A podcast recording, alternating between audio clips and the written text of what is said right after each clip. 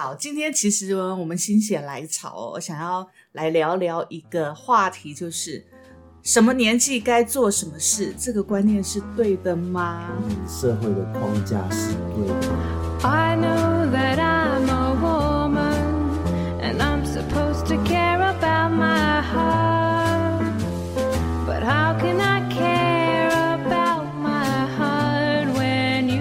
Hello，欢迎来到 Miss K 的神经说，我是 Carrie。Hello，我是 Goto。嗨，我是小布。今天我们在一个阳光明媚的房间里面春光录制明媚，哦，春光明媚哦，没有没有，并没有春光。好，今天其实我们心血来潮，我想要来聊聊一个话题，就是什么年纪该做什么事，这个观念是对的吗？嗯，社会的框架是对的吗？对，那为什么想要聊这个话题？是因为我自己本身曾经有过这样子的被质疑的状况。那么在聊这个话题之前呢，我要跟大家讲，其实我就是一个六年级生，也四十几岁了。那但是呢，我在呃四十五岁，哎，不，四十三岁的时候，四十三岁的时候，我做了牙齿矫正。然后呢，有一天呢，我去那个停车场的停车的时候，然后我要去缴停车费，然后就被那个停车的那个管理员，你知道吗？他就看了看我，然后他就说：“他说，小姐，你这个年纪不应该矫正牙齿了吧？”我说：“为什么？他会管太多啊。真的管很多。”然后他下一句更那个，他就说：“他说矫正牙齿不是那个阿梅要在做的事吗？他是男生女生啊？男生就是一个阿贝。”臭老头，直接骂没礼貌。但的确，我觉得，我觉得听到这种话，我只是觉得眉头皱一皱。我觉得哪有这种什么既定的框架，什么年纪该做什么事啊，对啊，对不对？？但是实际上，在我四十三岁的那一年，我要矫正牙齿的时候，其实很多人都问我说：“年纪那么大了，还要矫正牙齿吗？”但我觉得，其实矫正牙齿，第一个，你为了你的健康嘛，因为牙齿真的是非常重要。然后第二个，真的就是为了漂亮。自己看了也爽啊，自己看了开心啊，有什么不行？对不对？而且我们现在的人的寿命这么长，也许我活到九十岁、一百岁，我未来还有六十几年要过嘞。嗯对啊，每天刷牙看着自己牙齿漂亮也开心。是啊，所以我觉得这种事情对我来讲，很多人来问问我这件事，但是呢，我我觉得这是很理所当然的事。为什么一定要用你的年纪去限制你要做什么事？然后也因为这个样子，所以其实我身边很多人哦，看到我矫正完的的之后的样子，其实他们都很羡慕。每一个几乎有想要有有想过要矫正牙齿的，都会来问我。嗯过程是怎么样？然后你怎么那么勇敢？然后这一定很痛吧？然后要花多少钱？然后等等等。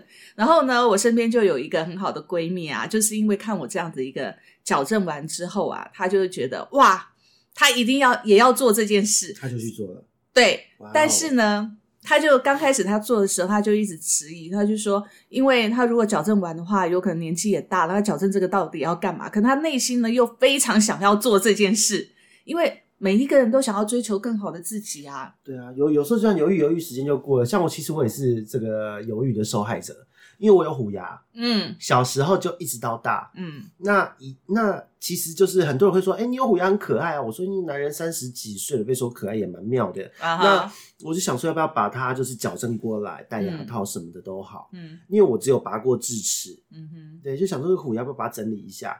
那因因为有一个考量就是说，如果听众是有虎牙朋友，应该有这种感受，就有时候如果你不小心 K 到撞到，因为虎牙会戳到肉，哦，它会吃到肉，对不对，对？所以你这边很容易受伤，因为你这边其实是比比别的牙齿的这个地方凸凸起来因为虎牙会把它顶起来。啊哈，对，所以这边很容易受伤。嗯那你刷牙也要特别刷这边，因为虎牙的后面那边不是一个正常的齿列嘛，嗯你就要特别刷它。嗯，对，所以一直想说要不要矫正它，那想着想着也就过了。为什么你会犹豫这件事？因为我觉得，就为了这一颗牙，我要花这么多钱，要戴牙套，好酸，我好怕牙医。因为我国中的时候，以前被牙医钻的太深，啊，那他当时可能是不知道，就是牙牙齿有一些色素是正常的，嗯食物的色素染色，嗯所以他就那个时候国中他就认为那个那个是呃你的牙齿被蛀了，嗯他就挖挖的很深，挖到我牙齿有崩掉。好可怕哦！对，然后那个医生还说，后来我大，了之后，我为了这件事，因为我其实平常我还蛮顾牙齿的，嗯，我后来为了这件事，国中开始哦，就国三开始到现到后来十年的时间，我都没有看过牙，不敢进去看。我跟你讲，其实我会拖到四十几岁，四十几岁才矫正牙齿，也是因为害怕牙医。你知道以前的牙齿哦，不，以前的牙医其实在钻牙齿的时候，你光听那个声音，你都会觉得很害怕。我我我之前怕到什么程度？我是只要坐到牙医的那个躺椅上，我你就发抖是吧冷汗了，哎，真的，我觉得我就开始冒冷汗。我什么我什么都不怕的人哦，但是一上去我就觉得、呃、好像快死了。会，所以真的，你必须要心里心里要要能够说服自己，要看要能够去抵抗这个恐惧。对，不过我觉得牙套这件事情，坦白说，就是这种决定就是头过身就过。对，因为我今年呃，应该说去年二零年，我也做了一个决定，就动了一个小手术。嗯对，就这也是其实跟着自己蛮多年的，因为就是呃，男生在青春期之后，嗯有一些人他们男生也有乳腺这个组织嘛，啊，那我是乳腺组织，就有一些人他们这大部分男性他们可能会就是纤维化，嗯就是他不会再有任何的感觉或什么，可是我是哎代谢还不错，所以乳腺的组织还存在，嗯那哼它有时候会发炎。那因为我身边的朋友有几个也是四十几岁，嗯他甚至乳腺变成乳腺瘤、哎乳腺炎变乳腺瘤，他才去动手术啊把它摘掉。那我就想说，去年因为忙碌了一段时间，哎，九月份有年假，嗯，我就想说，哎，就去动了这个小手术刚。好有时间可以休养，那我就去动，因为他休养一个礼拜嗯，刚才说四五天连假，我再请个一两天，嗯，我就整个假期都在休息，就这样子把从青春期一直都存在的东西摘掉了。嗯，心里是不是舒坦很多了？对，因为其实有的时候是这样，你会你会在意说，有时候穿衣服会不好看，嗯或干嘛？因为他的胸型就是会比较，你会觉得好像是胖胖的那种感觉的胸型，而不是一个胸肌的。因为我们怎么都没有，感觉啊。因为我们没有在摸啊，你们又不会看我胸部，哦变态。对呀，也不去捏他捏头啊，所以当然不会有感觉啊。嗯讲就好像色老头，真的是。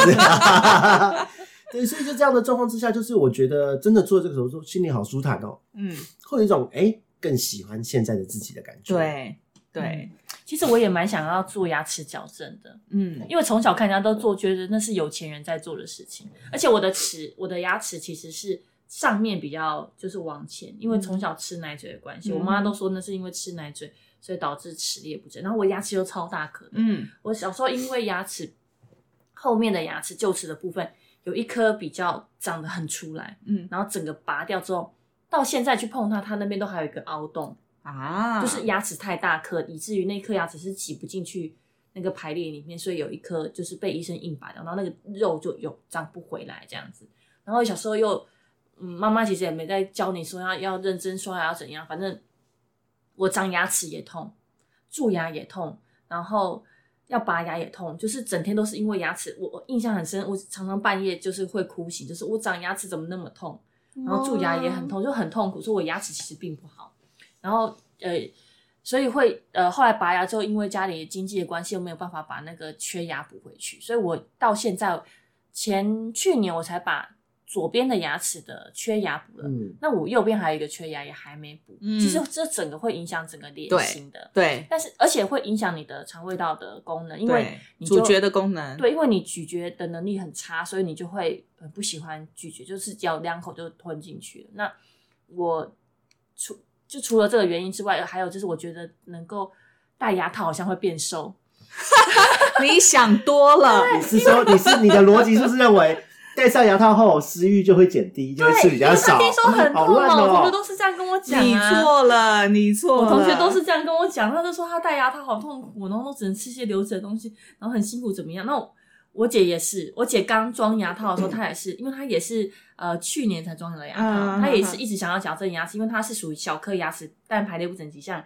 像沟头的牙齿这样，它是小颗的牙齿，嗯。那她是排列不整齐，所以她也一直很想要矫正牙齿。去年她终于做了这件事情。嗯。我姐姐大我两岁，她现在是快要四十岁的年纪，然后他他也是说，他装上牙套之后都没办法吃东西啊。其实我装牙套刚减肥也很棒啊。刚开始都有这个迷思，为什么不吃东西呢？因为觉得说啊，好，人家说装牙套会瘦，那我就让他瘦一下。对呀，你就要跟这个潮流，你知道吗？就是不装牙套不瘦的话，你就好像对不起自己呀、然后一个礼拜后就觉得我干嘛已经装牙套那么累了，还要虐待自己，就开始狂吃。对对，而且因为刚刚装牙套的时候，因为他牙齿在排列嘛，所以其实难免他那个线会刺到或刮到嘴巴的肉。那坦白说也蛮难。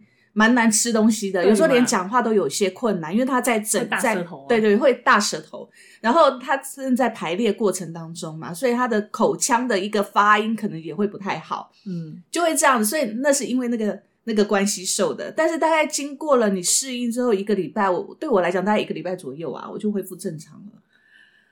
好，后来我就决定不做那个牙齿矫正，为什么呢？因为我其实觉得那样子其实有点丑。就是就是，即使他嘴巴会有大钢牙，不而且呢，其实我觉得就是你装牙套的地方，它好像会有点色差。会，其实装牙套牙齿的那个色素沉淀会比较比较重。可是不是定期会洗牙吗？洗牙不是在洗那个颜色，洗牙是在洗那个牙垢。哦，好好好对所以所以你做完牙齿矫正之后还要做牙齿光疗，对，没错，所以我就觉得，哎呀，干嘛那何必？光疗做就，就一次性的工作吗？对啊，对，但是它其实光疗并不舒服，光疗它其实是也是会帮你做一个齿模，因为我以前有在牙科助理那边上过班，它其实也会做一个齿模，所以它会把那个药剂挤在那齿模上，所以你是要套在牙齿上面。嗯，它呃，我听过病人说那个其实很酸呢、会。而且我我我有朋友拆完牙套，嗯，我有朋友拆完牙套之后啊，他其实做了美白之后，他的牙齿其实冷热都会酸。对嘛，啊对呀、就会对，但是有的不会。啊。这我觉得是应该是取决于自己本身牙齿的结构性吧。有的人天生就敏感性牙齿啊，哦，珐琅质比较比较健康吧。那后来我觉得有一个方法可以一劳永逸，怎么说就是去做那个就是全陶全陶瓷的贴片。那个更伤，好不好？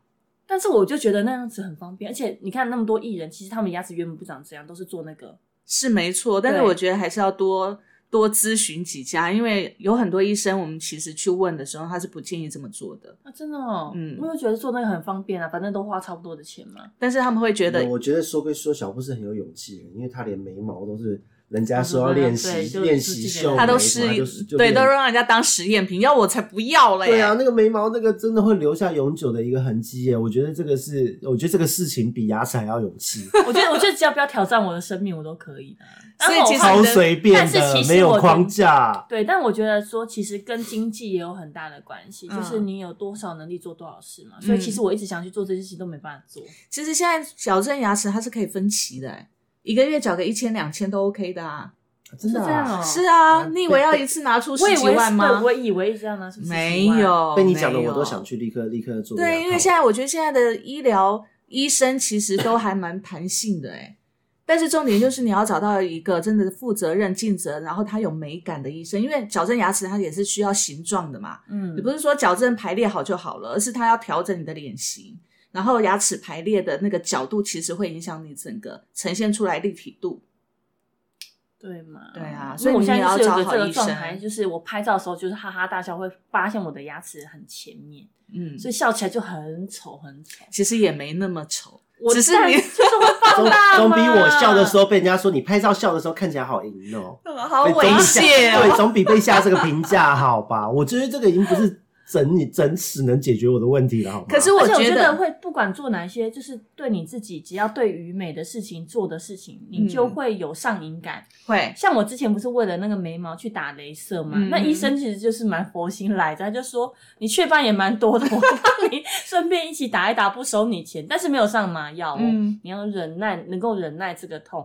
我想说，这么划算的事情，你怎么可以不这是什么欧巴桑心态？这种这么划算的事情怎么可以不做？后来就跟医生说，好好好，就就帮我打了。嗯打了一次之后，我就觉得哎、效果很好哎、嗯所以又打了第二次。那以至于我现在有一个心态，就是我想要为了我的全脸的雀斑或者是痘疤嗯等等的来去做一次全脸的那个镭射。不过说真的，你说你说要做你自己那个雀斑的镭射，我倒觉得真的效果很好。因为我刚认识小布的时候，他真的是有雀斑很明显，但是你经过这几次的镭射之后，真的整个脸干净很多。是不是很划算？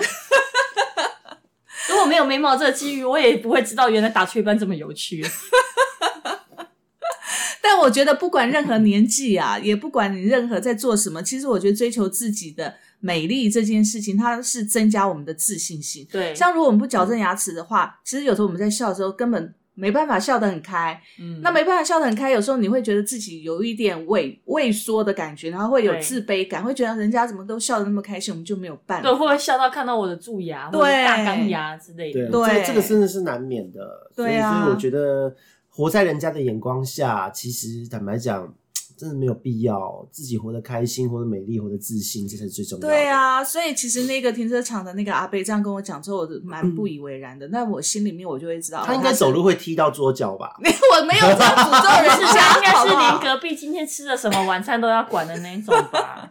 因为我直觉，我只觉得哇，他的他的脑袋是应该是活在上个世纪里面吧。应该太闲了。对，比如说他就会觉得女孩子到了几岁之后该做什么是裹小脚啊 之类的，嗯，然后几岁该结婚啊，几岁该生小孩。我不知道小布你有没有被这样讲过？我其实没有被这样子讲过，可是我从小就会有一个目标，嗯就是你比如说像我们在教会里面长大，他们就会说哦，那你二十满二十岁的时候，你应该去传教。嗯那去传教回来之后，你应该是找一个对象就结婚了。嗯就殊不知我就没去传教、嗯哦，因为我那时候正在正值传教的年纪的时候，我刚好在这间公司进来嗯第一年，刚、好认识了我老公。热恋期怎么可能期分开？对，我有跟他说我要去传教，他说可以不要去嘛，拜托。嗯所以就因为他的拜托，我就留下来了。然后或者是呃去留学啊，我姐就说、那你就去传教完之后回来，然后我带你一起去留学。嗯后来我们也去留学啊，因为我姐也嫁人啊，她也那时候也顾不上我，顾不及我啦。但是我自己就会给自己一个目标，我比较明确的目标就是我会知道说我什么时候该结婚，嗯，然后什么时候该生小孩，生几个。为什么你会给自己这样的？是年以年纪来看嘛还？对是自己的想法。以年纪来看，为什么你会？我就是一直憧憬我在二十八岁之前要结婚。为什么？如果以生物学的角度来看的话，女性在三十五岁前都是适适合生小孩的年龄啦。但是你得知道，其实他生一个孩子的体能、体力的耗损真的是真的很大，所以想生小孩真的要趁早。因为你看，我啊但我们不是鼓励未婚生子，或是那个未成年生子，因为人其实十二岁就可以有繁殖能力了。就是因为我呃，我后来真的有感觉，因为我大概二十六七岁的时候结婚的嘛，嗯二十没有没有那么年轻，二十八岁的时候结婚，嗯然后二十九岁的时候生了第一个孩子，但是我三十岁过后生的第二个孩子，我真的觉得哇，体力差很多，体力差很多我觉得那是因为你生第一个又生第二个的的感觉吧，因为你一次要带两个啊。呃也不是，可是我到现在回来上班，我也觉得说我没办法熬夜，哎呦，对我在你这个年纪的时候还常熬夜呢。对我没有办法，我没有办法熬夜，然后我也没有办法做太超过我体力负荷的事情，比如说去爬山，嗯，爬没两步就哦头晕好累哦。嗯，对，就是我觉得是生没体力活模式，可能是呃，你要持续的有一些运动啊，或什么的习惯，让自己的体能维持对住。而且我又生两个男生，我姐都说人家一般生两个男生的都很瘦，因为要陪孩子追赶跑跳控嘛。很抱歉，嗯我真的跑不起来，我没有办法做那些事情。所以你自己觉得二十八岁要结婚，对，然后几岁要生小孩？三十岁要把你想生的小孩子赶快生完，最晚三十二岁。这个是基于现实自身对，经验因为真的是体力的问题，嗯。那是体力的问题。可是你那时候还没有还没有生的时候，你为什么会有这样的一个想法？三十二岁要生完小孩，因为我觉得你你要赶快把你该做就想做的事情，不能说该做的事情，想做的事情做完，啊、那你未来呃可以开，就是可以有更多的更多的时间目标。其他的事。对对对对对，你有更多的目标，比如说像我现在就会觉得孩子都去上学了，我对于我人生的规划应该到哪个程度，我我经常都会去思考，然后去调整我自己的生活的脚步跟家庭可是脚，步。可是，可是，嗯我就会想问哈，像这样子，哎，几岁要生小孩，几岁要干嘛？好像这个就是一个无形中被制约的一个任务的感觉。是谁谁告诉你，或是你怎么会想到这样子？几岁要生小孩？是因为生理关系吗？还是体力如关系？如果你是考量自己的生涯规划都都基于自己的话，那我觉得是发自于个人意识。对啊，可是，哎，到底是为什么要一定要几岁要结婚？其实对我来讲，我没有几岁一定要结婚，几岁一定要生小嗯孩，或者一定要生几个小孩，我没有这样子的一个标准。对我来讲，但是我到了三十二岁的时候，我突然觉得女人似乎应该要有一个小孩，应该要当妈妈了。但我没有，我突然就有这个想法，对对对，因为你会羡慕，你会羡慕，因为你已经到三十二岁，我那一年嗯我会觉得说，我似乎应该要当妈妈了。然后我会觉得说，一个女人似乎要一个小孩才能够去完整这整个生命的一个体验。哦，我发现其实大家无形间都有一个社会的框架在耶。不是，我觉得嗯不是框架，对我来讲，我是觉得人生的那种目标，不是目标，真的我的心理需求。自己的一个，嗯就忽然间到了这个岁数，忽然间就想到了这件事。对对，因为我会觉得到三十二岁那一年，我特别严重，因为之前我从来都没有想过想要小孩子。到了三十二岁那一年，我突然觉得，我似乎想要有一个可以我自己的那种延续，嗯，我会想要这个。然后那种感觉对我来讲，我会觉得是一种很温暖，然后世界上跟我最亲的一个人。我忽然觉得，就可能因为我我本身就是一个很跳框架的人。第一个，同志本身就很跳框架，嗯然后又因为在社会比较少数，嗯，所以你看世界角度会不太一样。嗯像比方说，呃，大家对于婚姻家庭，同志能结婚也是近三年内的事情，对，嗯对不对？所以在那之前压根没想过这件事，我就觉得我应我要留下的东西是什么？我在反思这件事的时候，我就觉得，因为我很专注在我的兴趣。养鱼这一块，或是工作留下些什么，嗯我比较在意的是，我留下来的东西是一个精神、一个记忆、一个一个价值。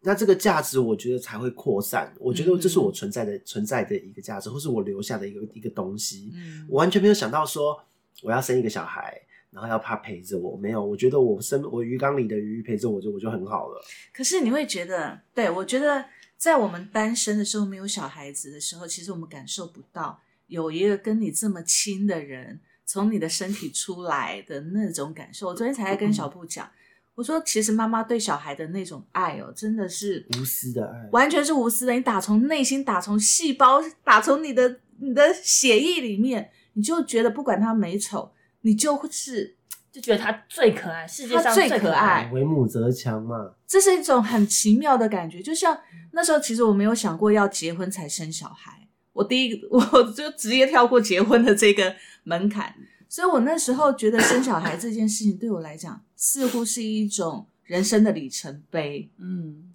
我想要去感受那种，但生完之后你会发现完全不一样。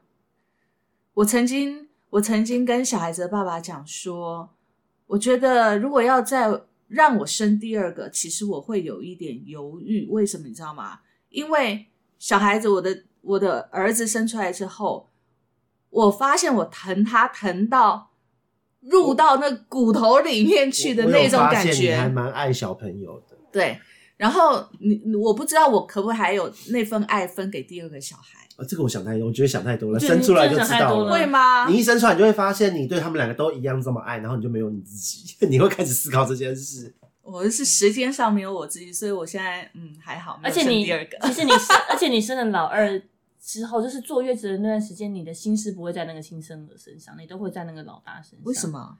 呃，我觉得蛮奇妙，就是因为我那时候老大已经会讲话了，嗯但老二还不会啊，他刚出生嘛，嗯所以你就对他就是就是平常的照顾而已。嗯但是我会为了看不到我老大每天哭，哦，因为你已经跟他相处了几年了嘛，对不对？两两年的时间嘛，对，然后他又很可爱，然后我觉得嗯他怎么可以这么小就离开妈妈 之类的？哎、不过我儿子刚生出来的时候，坦白说，我不太能适应我当妈妈这个角色、哎，我大概有快一年的时间，我没有，我不敢跟别人说这是我儿子，我是他妈妈。他怎么会？我不知道哎、特别觉得特别我觉得我我觉得对于这个角色，我不太敢对外呈这是。一个职场女强人的心境转换过程诶。真的吗？对，因为你原本在职场上，你不会成，因为妈妈其实在会让觉得温暖，但同时也是一种示弱，比嗯较弱势的感觉。你那时候还没有适应这个心境吧？对我我没有去准备好说我要让人家知道我是一个妈妈，我是一对，然后我要呈现这样的母爱给人家看。但实际上我很疼我儿子，可是我在我在别人面前，我真的不好意思说我是妈妈。因为对，因为等于说，如果你已经跟别人展示说你是一个有家庭的人，所以你就可能会人家说，不管人家做对做什么事情都会说啊，你有小孩不，呃好像就把我归为为某某某的妈妈，对就没有就不是我自。己了。我那时候的感觉是这样，然后再第二感觉就是我会觉得说，我那时候到底有没有那个能力去称自己为妈妈？因为我总觉得到三十几岁我还像一个小孩子一样啊。我到现在也嗯还是像一个小孩子一样。，对，我也这么觉得，而且而且这边也要讲哦，像刚刚讲的，像我自己，我自己是没有打算要生，我觉得嗯我把知识、把我的技能流传下去，然后用用领养的方式就好。嗯，可是我的前任，哎，应该算前前前第二任吧，你到底前前前几任啊？啊中间只有跨过两 前20任跨过两个而已嗯。那我的第二任呢，他小我七岁，啊哈，然后呢，他现在已经是一个孩子的爸了。对，她她跟她男友结婚，嗯然后呢，她她生了第一个小孩，是用她男友的精子去找代理孕母生了一个。嗯然后她说，等到这一只会会跑会跳了，她要用她的再生一个，他们会一人有一个小孩。哦，是哦，对，然后我看他们两个人就是的那个，像我们一般同志圈到了四十岁的人，嗯你看他的社交媒体嗯，都还是哇那个猛男阳光沙滩对，派对同。志圈都这样子，对，然后再然后，然后那两个完全就是父慈子孝那种，两个在晒小孩，跟一般的爸爸妈妈没什么两样。嗯然后嗯，就这样，哦，他们也是很厉害，他们这么年轻，她的老公跟我年纪差不多，嗯哼，然后她自己小我七岁，等于嗯她现在才刚满，刚要刚要进入三十岁三，十，对，就可以这个样子，我是打从心底的佩服。所以我觉得其实可能也跟每一个人的呃心态、个性也有关系。对啊，那像我，我一直到现在虽然四十几岁，我还是觉得说好像没有到这个年纪。对我现在也没有。我觉得这个是所谓的赤赤子之心，我到现在穿的服装还是跟我高中、大学的时候穿的一样。你很有学生味，这好像不是称赞，你可以再商务一点吗？这主管说话，主管说话私底下私底下是真的很有学生味啊。对，因为有的时候是这样哦，就是一个人，我们讲他一个人的气势，一个人的气质，就是内心的呈现嘛。那可是，在社会的框架之下呢，很容易就会被大家说几岁要几岁。对，几岁？比如说，好像我现在我常在看哦，我到了四十几岁，我就会想到底四十几岁的女人该有什么样的样貌？那有时候呢，我上班的途中，在路上或逛街的时候，我就会想，哎，我身边走过去这个女人穿着这个样子，她大概几岁？你知道，有时候其实往往你会猜错，你如果在韩国，这个更明显，因为我妈去韩国的时候，她说，如果你是要找年轻美雅的衣服，好像是去东大门，他们分得很清楚。很清楚。然后他们，如果你是上了年纪的，大概像我妈妈大概五六十岁，哦，抱歉要去南大门，东大门就没有。那但是如果是我的话，我大概一辈子都会在东大门买衣服。对呀怎么可能跨出那个阿妈圈呢、你怎么看自己穿那种衣服都不对。比如说像我自己到了这个年纪，然后呃，职场上面也好，或者是说你在路边看到、街上看到的，有的人其实已经穿的已经一看就是那个年纪，四十几岁，松紧带的裤子，对然后一定要鲜艳颜色的上衣，就是对红色的啊，朱红色啊，甚至有的人就是没有，有的人他会特地觉得我到这个年纪可能不要打扮的这么的花俏，然后要有妈妈的味道，然后呢，谁管那些味道？真的是。好，那职场上呢，有的人就觉得，哎，已经做到这个这个职级了，然后这个年纪了，似乎你就要有一种套装，套装很干哎、练我一，直被念这件事、哎，然后。然后你在面对你的客户的时候，面对你的职场的时候，你似乎就该有你这个年纪该有的主管的位置的那一种形象。谁规定的？但是我得说，嗯。如果你真的想要一直维持很年轻的打扮，嗯。哎、脸要顾好，对。不然会很有违和感。对。对，还有脖子的肌肤那个皱褶鸡皮，大家要顾好哦。真所以的真的要存钱，存钱其实为的是 老了之后做医美。但是我就碰过那种，就是从背面看哦，这 哇身材婀娜多姿，他一转头看我，我真的是吓死了，那个满脸的皱纹，然后那个鸡皮哦，我真的觉得，你如果真的已经形象到这样子，麻烦你也去整理一下，或者是穿符合你年纪形象的衣服也 OK，不一定就是去南说大门吧。不一定说一定要要装年轻，但是我觉得看很多国外的那些阿妈啊，他们到七十几岁也是很漂亮啊，活得很有质感，很有质感啊。其实我觉得不是说你皮肤皱就表示不能穿年轻的衣服，我觉得是来自于你本身的自信跟你的质感、对气质。味道，我觉得这个是整个人呈现的一个味道，对那个气质的味道。因为像我自己本身，我自己都觉得我自己就是一个还蛮有赤子之心的，因为我觉得我现在的想法，我从呃上了大学，真的活出自信的，从以前的那种家庭阴霾中走出来之后。我的想法到现在一直都还蛮活泼，就是哎、诶看到二十几岁的人大家在玩什么，我不会想我几岁了，怎么还在玩这些？我第一个想法是，哎、好像很有趣，我也要玩。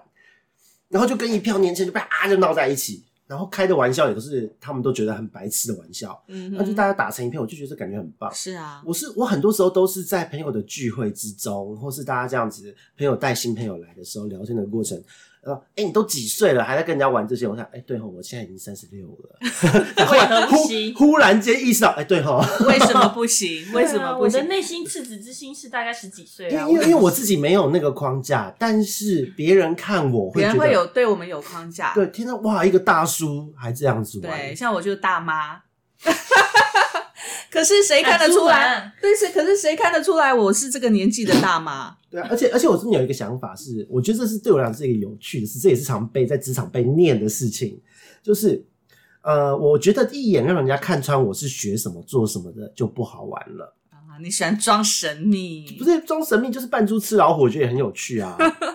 就就所以，像我我我很长的时间，因为我不是一个很会花时花金钱在制装的人，就是轻松穿，嗯方便活动。反正我该上台做专业呈现，我该要有有专业的时候，我用内容来打来来打赢这一仗，嗯这样就好了。我我的心态都这样，所以很多人看到我就是，嗯，你怎么看起来哪来的台客？嗯八。加九是不是？嗯穿花裤子出来啊，这样子。可是对，可是我觉得有时候也要因应职场的需求，你对必须要展现那个形象跟专业，这也是必要的，这那是必要的。对啊，那在社交场合，我绝对不会让你对社交出来场场合当然是呈现你自己啊。对啊，就是开心啊，怎样就好了。所以人家看到我就是，哇，你打扮的好年轻哦！天哪，你哪来的台客啊？小混混吗？就哎哎哎，其实我最骄傲就是让别人猜我的年纪。这个还蛮这骄傲的。这好像是女生都会做的事情哎、哎、有的女生她不想把自己的年龄公布出来啊。那我觉得公布年龄有什么关系，对不对？嗯，对啊，有有有很多人很在意啊，就是呃，问女生年纪这件事情，在社交场合一直都是很失礼的。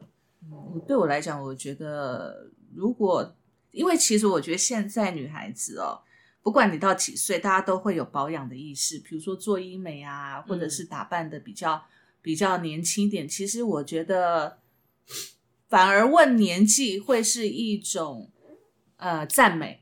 哦，完全言下之意就是看不出你几岁。对呀、对对呀、这样不是很开心吗？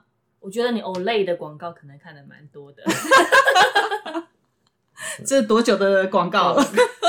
但我觉得不是啦，我觉得说，其实不管怎么样，一个年轻的心不要被年纪所限制，这个是很重要的对，活得要没有框架。对，但是我觉得有另外一个方面，就是比如说像上一次上个礼拜，我们不是想说，哎，我们去参加了那个那个朋友的聚会完之后，我们三个就临时起意到那个酒吧里面嘛，到夜店里面嘛，哦因为已经我们真的好久没有去夜店了。我距距离上次去夜店，我算了一下，大概至少有二十年呢、我大概十年没去了。然后我，然后那一天我还找了我妈，我妈六十岁退休，，对然后呢，她立刻就上了口红，挂了耳环，啪，华丽的登场。，对对，我就说，其实那天我还蛮开心的，虽然没有聊很晚，因为大家要赶捷运，嗯，可是就是呃，当天呢，其实就看到哇，两个孩子的妈，一个孩子的妈，然后我妈退休的妈，就三个妈都没有框架，对啊。在那个场合都是年轻人在喝酒，有有一些烟味、酒精味，然后那个音音乐哇，灯光，去感受那个气氛，然后大家聊聊工作，聊聊男人，聊聊五四三，对啊，很棒很啊，舒服。啊。我就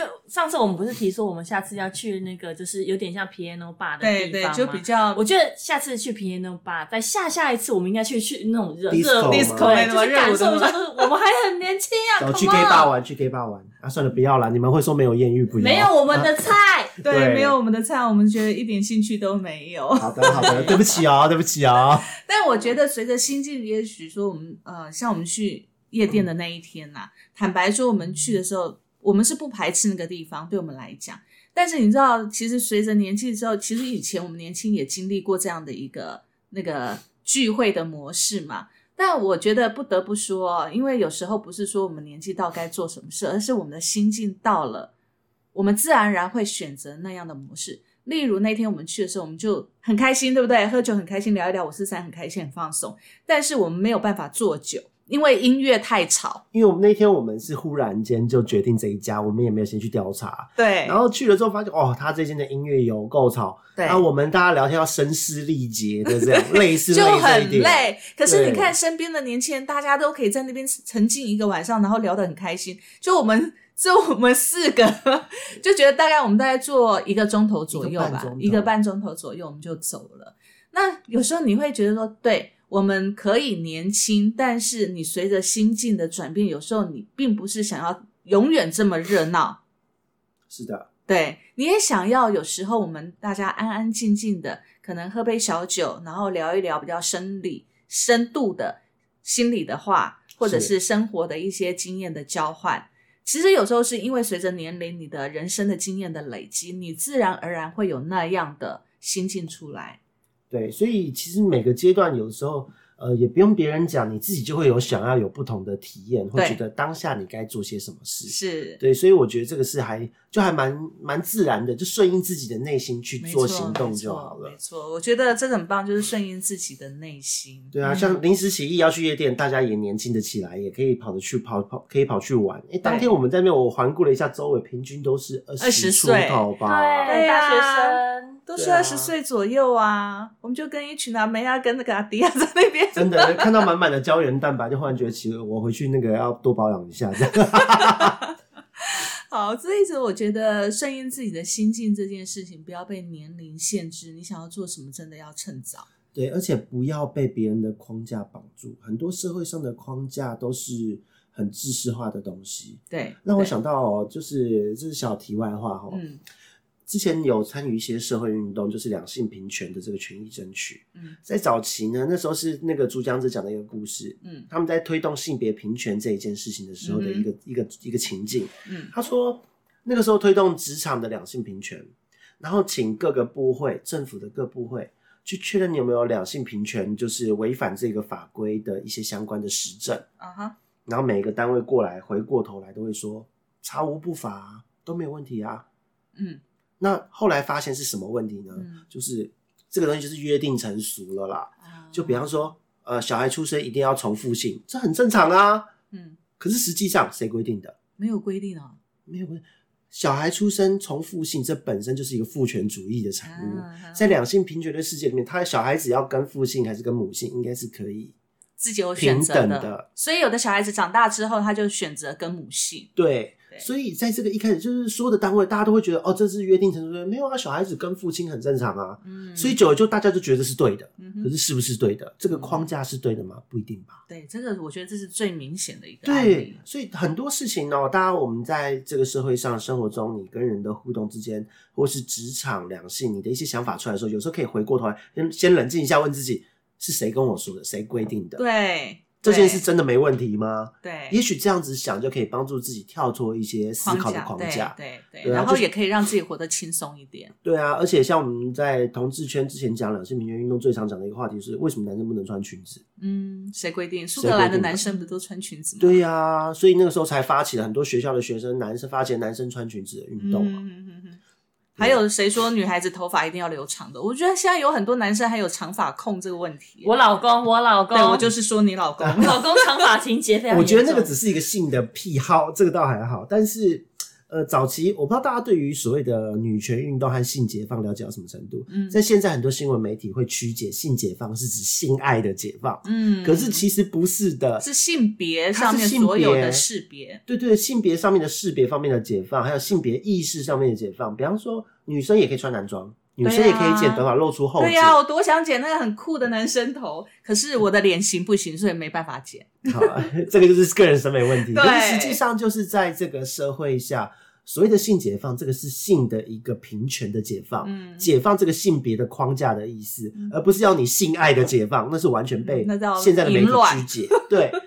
所以它实际上它是一个很正向的运动，让大家跳脱这个既其实有的框我觉得这这架。件事情有慢慢在改变，因为我有参加那个家有男孩崩溃妈的社团。那嗯其实你可以可以看得出来，很多家长都会很烦恼，就是他们的孩子男孩子哦都会喜欢粉红色，哎，我儿子就是啊，然后 Hello 我现在穿 Kitty 粉红色的长长袖 T 啊，是啊我超爱儿子粉红色的、啊。我儿子很喜欢紫色，所以他的那个手机，像这一次他换那个 iPhone 十一，他就指定要紫色的对他们就是很会开始比，然后或者是男生喜欢洋娃娃这件事情。嗯但我觉得现在的妈妈都有努力在克制自己，就是不要去局限孩子的发展。对，所以孩子想要喜欢想要穿蓬蓬裙，男孩子想要穿蓬蓬裙，他也让他穿。嗯然后男孩子想就是儿子想要穿粉红色的鞋子，让他买，嗯哼，就是会去压抑自己对于这个社会的约束。被对性别的认定，对应该要做什么事大，家都有先停下来思考一下，对，已经开始。开，我觉得这件事情已经开始慢慢在改变。其实听到这个是蛮开心的，因为其实我跟小布是同年龄，嗯，就代表在我们这个时代有一些比较开明的想法，比较跳脱框架想法，已经开始在传承了。对嗯对，像我儿子他就是会坚持说，因为他啊好像是有一个姑姑还是还是叔叔送他一个 Hello Kitty 的铅笔盒，嗯哼，我就会跟他说，呃，Hello Kitty 的铅笔盒你喜欢吗？他说我很喜欢啊，我明天就要带去学校。我说你确定你不考虑一下？主要妈妈考虑是果有框架的是这个，对，我其实会想办法，有一点点想办法想要说服他，然后我就跟他说，可是那个铅笔盒因为是铁的，会有 kitty color 的，跟你原本的就是不链拉链式的不会 kitty color 的，就是上课的情况会比较缓，比较没有那么吵。结果他就他很不以为然，就是他就是坚持要他想要带，然后隔一天我后来呃没多久就去参加他们的晨光妈妈的时间，看到他旁边那个女生跟他用一模一样的铅笔盒。啊哈，然后我就秒懂，就是哦，原来只是想要跟跟别人一别样一样。然后他最近呃，比如说我们家有两种那个暖暖包，一个是角落生物，一个是 Hello Kitty，他就会跟我要求说他要带 Hello Kitty 的出门。因为他想要跟他隔壁同学一样，其实妈妈内心其实是蛮崩溃，但是就是要努力的告诉自己，没关系，你高兴就好。我倒是没有这个框架，因为其实我身边的朋友啊，像我们六年级生的妈妈，坦白说有一些的观念还比较保守一点。对，那对于我来讲，我是没有这样。那像我的朋友，有时候会担心说，因为他的小孩子到十几岁，他还没有交女朋友。嗯，那我们到这很个棒啊！十十几岁还没有女朋友，这个是我会，如果我儿子是这样，我就会说太好了，至少不用担心说很早要当阿妈。对，当然当然，这是嗯因为这个担心嘛。但是呢，我的朋友就会担心说他是不是同性恋？如果他是同性恋怎么办？他说那万一有一天带回一个男生跟我说：“妈，这是我男朋友，我该如何面对？”我就觉得这件事情跟你是妈妈，你爱他这件事情会有冲突吗？难道他是同性恋你就不爱他吗？或者是就我也要分享我妈妈的经验。她嗯退休后，她在做一些志工或者上半年班，她有遇到，嗯就是她的那个她的同事也是欧巴桑，嗯就在聊天的过程，因为我妈会帮我出柜，然后 她就说我同事是同性恋，结果她的同事就说：“哎、那个吴姐，你的儿子是同性恋，你怎么跟他相处？”然后就聊起来，就说嗯他女儿也是同性恋，嗯，然后在他跟他出柜之后，就是 come out 的说自己是同性恋这件事情之后，他们本来感情很好，然后就这样子三年都没有说话，跟陌生人一样在一个家。这到底为什么要这样子？因为他觉得那个妈妈，她觉得说，我我我会期待我的女儿就是也能够结婚生子啊，可以干嘛？可是她觉得就哎、一出柜好像世界都不一样了。其实我觉得这应该是违反她自己原本的设定，对，那那她有失落感。对，那那那时候就很妙，我妈就跟他聊，就说，呃，你他除了是是同志之外，有什么不好吗？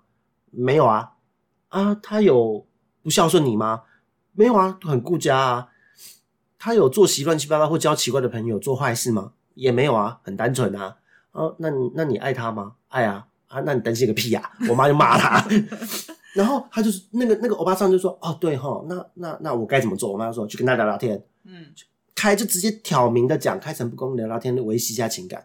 哎，结果才两周，那个欧巴桑就就好谢谢我妈妈，他说嗯既然就这样解决了三年的问题，他的那个心结没有办法打开，没有办法自己跨出来去给自己台阶下。对，可是其实很多的框架或者很多的一个误解，就来自于说你一直在钻牛角尖。对，当我们大家跨个换个角度，世界就不一样了。对，或者是说他会认为可能别人会怎么看他。那当他问了你妈之后呢，他会发现，哎，原来可以这样子，别人也不会觉得怎么样的时候，他自己就放开了。而且我妈她说，她很多朋友都觉得她很幸福，嗯就是退休健康又可以到处出国玩，在疫情之前啦。然后说小孩子又还蛮顾他的，嗯然后一出去玩或拍照，大家都凑都都很热闹，而且嗯好像他跟我的朋友都处得很好。对啊，对啊，对啊，其实有时候就这样，没有框架，不要设限，活在当下就很简单。对，我觉得这是真的，不要因为你的年纪、你的身份就限制自己不能做什么，或者一定要呈现什么样的形象。对啊，那当然，在职场上面除外啦，因为职场上面有我们一定要呈现的专业形象，这个是一定的。是的，那只是说，在职场上面的专业形象不一定是要是套装啊，或者是一定要什么样的色系，这个我是觉得还我我还蛮反传统的。嗯，对，所以其实我觉得每一个人活得开心，然后你可以呈现你最自信、悠游自在的样子，就是最美的样子。对活得优雅、有气质、有质感，这才是真的，才是自己。对，所以也不用在乎说自己脸上有多少皱纹，或者是你的颈纹露出来让人家看，所以就觉得没有，我会在意啊。哎、你知道之前之前美国有个阿嬷啊，就是他的孙子就问他说：“阿嬷，如果可以回到你觉得你最你最喜欢自己状态的那个年纪，你想要回到什么时候？”那个阿嬷就说：“我最喜欢我现在呀、嗯他说：“可是你不觉得你满脸皱纹很丑吗？”他孙子就要问他说：“我觉得这是一种历练的表现，所以我很喜欢我现在。”所以你会发现有些人呢，有些皱纹之后，反而他更有味道。嗯，其实我也是这会回答这样子的人呢、因为人有人问我说：“你最喜欢你什么时候？最想回到什么时候？”我说：“没有哎、我觉得我现在越好，越来越好，而且我觉得我年纪越大越喜欢我自己。对啊，对，前一阵子你不是给我们看一个你朋友的照片吗？明明都已经几岁，三十几岁还是四十岁，嗯，然后他整他去打肉毒，打到整个脸都很崩，就看着像汤马士小火车。对对对。所以我觉得，我觉得到了这个年纪，偶尔有一些皱纹，然后呢，你的可能有一些些的松弛，其实是一种你这个年纪代表出来的那种成熟韵味。嗯不过我想要打抬头纹，打肉。你那个是真的太深了，你要去打一打。而且我觉得，我觉得古古时候不是有讲，就是女悦为己者容吗？其实嗯我觉得这个己就是你自己你要取悦你自己，而不是去为了别人，然后去改变你到底想要一个什么样的。活在别人的框架，那你只会越来越不喜欢自己。对，没错。好，，我们今天呢，其实呃也把这个主题，就是心里面我在我在我在停车场的这个阿北遇到这个问题，我是觉得放在心里面蛮久，因为我觉得很多人有这样的框架的这种迷失哦，也希望跟我们的听众好好的。去聊一聊我们对这个年纪该做什么事情的这些想法，那也希望呢，我们的听众听完之后呢，也许你心中有一些疑问，或者是你也对年纪有一些框架的时候，好好的去把这些框架给打破。对，真的像我朋友现在都已经四十几岁的一个肌肉男，嗯，然后他穿着粉红色的齐逼热裤，然后他超级喜欢 Hello Kitty，他所有东西都是粉红色的。所以不要在乎别人的眼光，对他活得出超开，他连眼镜都用那种大框，他理了三分寸头哦，然后全身肌肉哦，粉红色的吊嘎，粉红色的齐逼热裤他，开心去健身房啊运动。然后呢，那个所有的那个皮包拿出来，那个皮夹拿出来的东西，全部都是 Hello Kitty 系列，他开心啊他。很开心。而且我我真的觉得，除了我们对我们自己是不要设限之外，我们也不要给别人框对架。对，对没错，因为每一个人他的心理的需求，像我三十二岁的时候，我就觉得想要当妈妈，这就是我心理上面的需求。一定要问问自己，这真的是你想要的吗？如果是，就做；如果不是，就想想到底是谁给我这个印象，打破它，跨越它。没错，好，那么我们今天呢这一集就先聊到这边喽，希望各位可以活得开心自在，拜拜。拜拜 just one more time and tell me I'm